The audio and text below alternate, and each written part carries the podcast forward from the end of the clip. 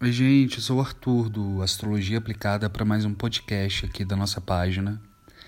E hoje eu vou falar um pouco sobre o mês de julho num, num olhar astrológico.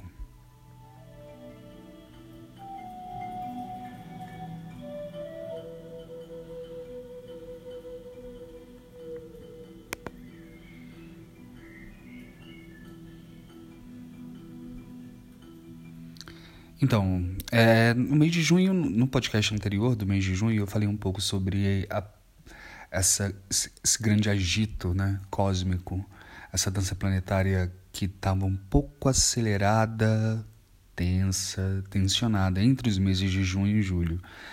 Então a gente ainda, na verdade, junho é, foi mais teve mais marcações assim nesses cálculos, nessa matemática celeste, teve mais marcações tensas. Só que elas reverberam, né? Então algumas delas vão avançar aqui durante o mês de julho.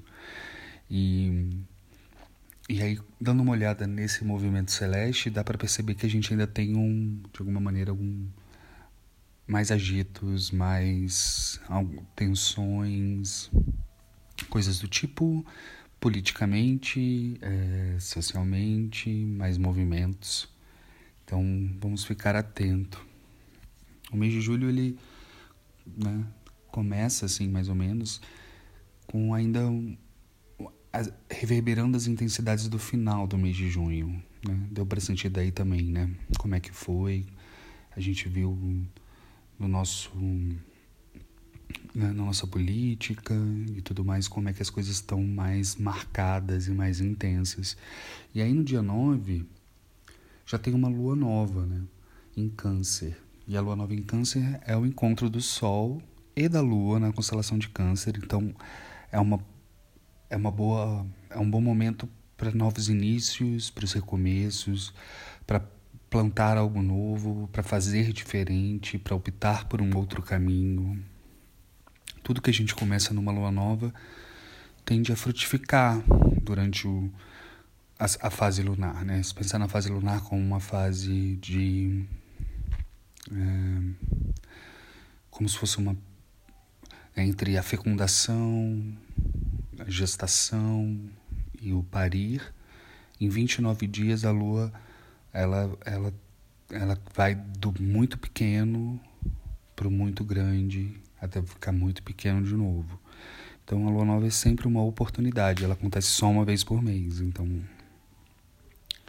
e é uma lua em casa, né? É uma lua canceriana. Então, é uma lua nova canceriana, a única do ano. Então, vamos aproveitar que a lua vai estar em casa, confortável. E é um bom momento para a gente pensar em mudanças de hábito, mudanças de padrão, é, dar aquela aprofundada na terapia, é, manipular planta, manipular energia, ritualizar um pouco, escrever o que, que a gente deseja e por aí evoluindo e andando e, e crescendo junto com o movimento da Lua. No dia 11, o Mercúrio sai de Gêmeos e entra em Câncer. Finalmente, Mercúrio ficou um tempão em Gêmeos, né? Porque ele ficou toda a sua retrogradação. Ele andou, andou, andou, entrou, aí ficou toda a sua retrogradação ainda em Gêmeos, voltou lá para o começo. Aí voltou a andar pela frente. Então ele atravessou todo o Gêmeos de novo antes de entrar em câncer. E essa movimentação de Mercúrio em Gêmeos é muito. A gente viu muitas coisas características, né? Mercúrio em Gêmeos fala muito, Mercúrio em Gêmeos é, fica mais agitado, fica mais ansioso. Mercúrio em Gêmeos tenta colocar fake news, mas é descoberto, tenta espalhar notícia falsa. É, a gente viu isso acontecendo em, em diferentes níveis, né? em diferentes lugares. E agora, quando ele entra em Câncer, ele fica mais silencioso, porque quando o Mercúrio está em signo de, de água, a gente diz que é um, é um Mercúrio mudo. Então, ele não fala muito. Como se ele perdesse. Já tentou falar embaixo d'água? Não dá, né? Gente fica fazendo bolhas e sons, mas não dá para saber exatamente o que a gente está falando. Então é mais ou menos isso que acontece quando Mercúrio atravessa um signo do elemento água. E o que, que a gente, como é que a gente pode trazer isso para nossa vida, né? Acho que a primeira coisa é falar menos, né? Tomar, aproveitar esse, esse trânsito por Mercúrio no signo de Câncer e poupar, poupar a, a nossa voz, poupar as nossas palavras, ter mais atenção a, ao que a gente diz, em como a gente diz, é, na maneira como, como a gente fala. Então, prestar um pouco de atenção nisso e lembrar que, que o signo de câncer ele tem uma energia muito pouco assertiva. Na verdade, a energia canceriana é muito mais lateral. A abordagem ela é mais lateral. Então a gente pode aproveitar a fase canceriana do ano e também comer pelas beiradas e evitar o confronto direto e muitas vezes silenciar, se retirar como um bom caranguejo quando achar que não que não tá bom, que não tá auspicioso, que não tá benéfico o momento. Então eu me retiro, eu me reservo, eu me preservo, eu me guardo um pouco. Essa é uma das dicas desse Mercúrio canceriano. Entre os dias é, 11, que é o dia que Mercúrio entra em Câncer, e até o dia 27, quando ele sai de Câncer e vai para Leão, é muito legal que os contatos é, sejam mais é, potencializados nas questões mais familiares ou dos amigos mais próximos. Talvez dar aquele telefonema que, que você não está conseguindo dar, ou contactar aquela pessoa da sua família que você está com vontade de falar já tem um tempo, mas que não conseguiu parar para fazer esse contato. Então, aproveitar até o dia 27 com Mercúrio em Câncer para trabalhar trabalhar um pouco essa energia. E aí entre os dias 12 e 15, a gente tem talvez o melhor momento do mês. Acho que é uma fase talvez mais promissora assim, porque Mercúrio vai ficar em harmonia com Júpiter, Vênus, que é o princípio feminino e regente do ano em Leão, vai fazer conjunção exata com Marte em Leão também no signo de Fogo. Então a gente tem um bom momento para melhor argumentar, para é, organizar os nossos processos, qual, todos e qualquer, qualquer processo. Então, quando Mercúrio fica em harmonia com o planeta Júpiter e Vênus, de alguma maneira, fica em harmonia com o planeta Marte, meio que é tem uma sensação de um certo uma de uma potência, mas de uma potência também é, relacionada a, um, uma clareza, sabe? A uma capacidade de, de se fazer claro, de receber a intuição de forma mais clara.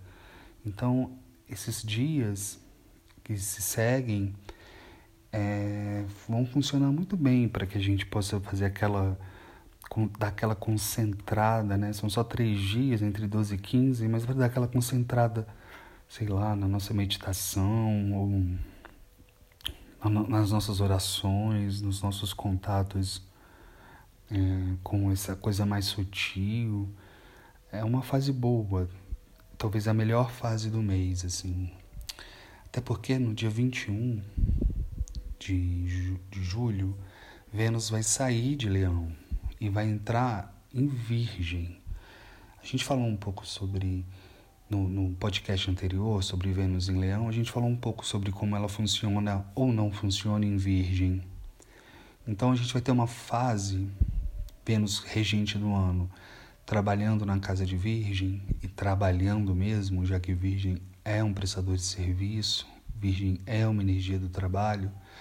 Então vai ser uma fase talvez que a gente vai estar mais voltado e com mais intensidade para as coisas do nosso trabalho.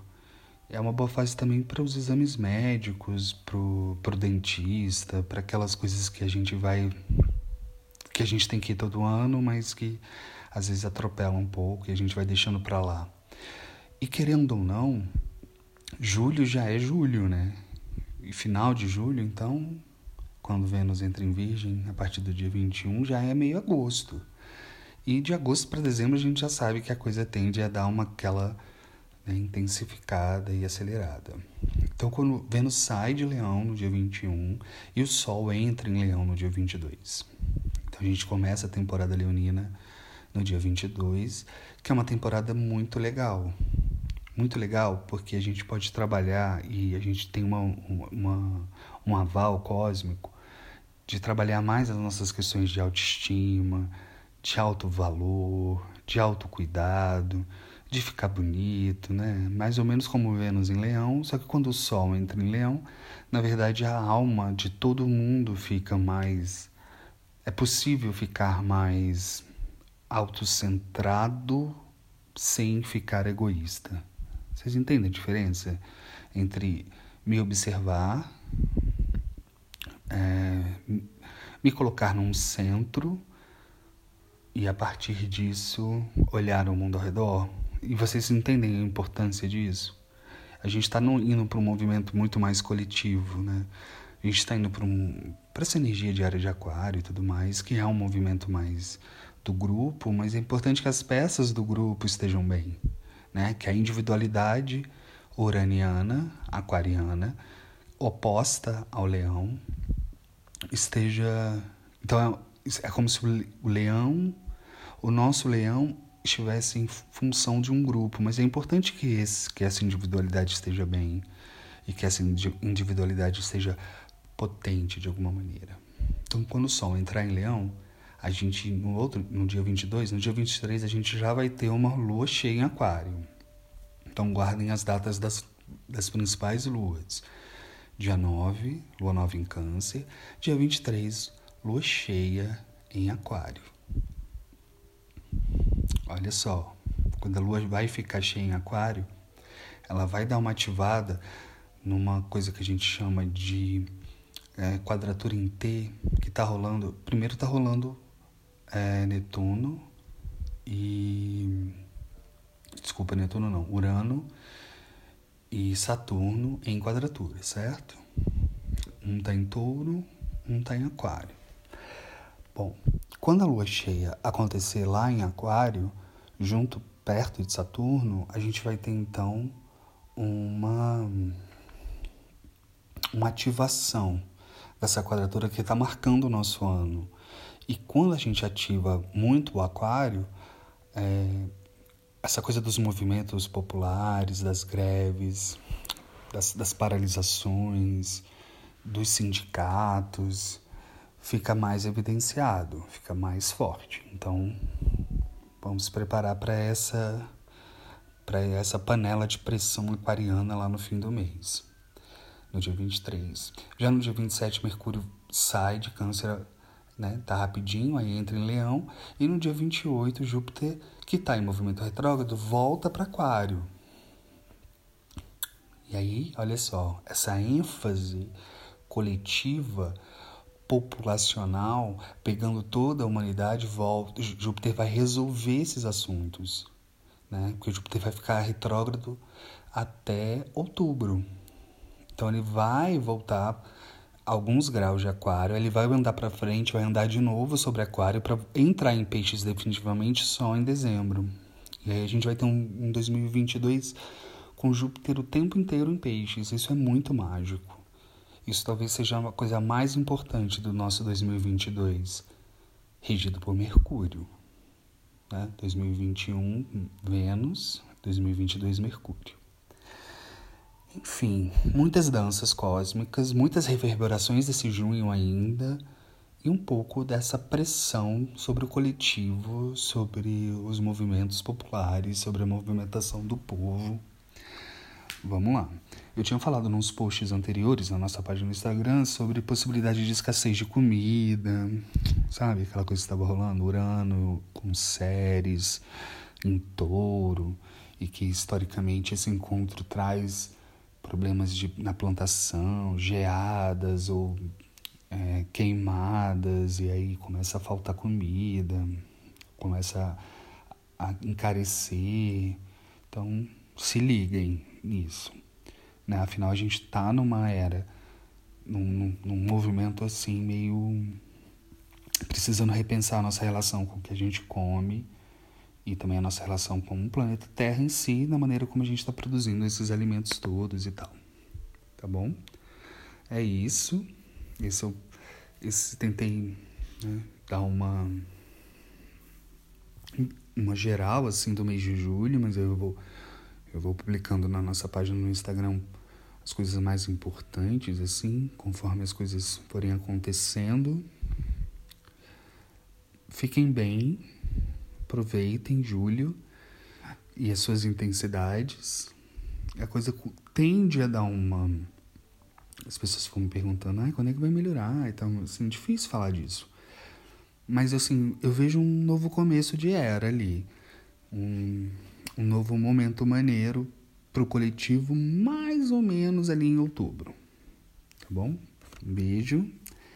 Fiquem bem até o nosso próximo podcast.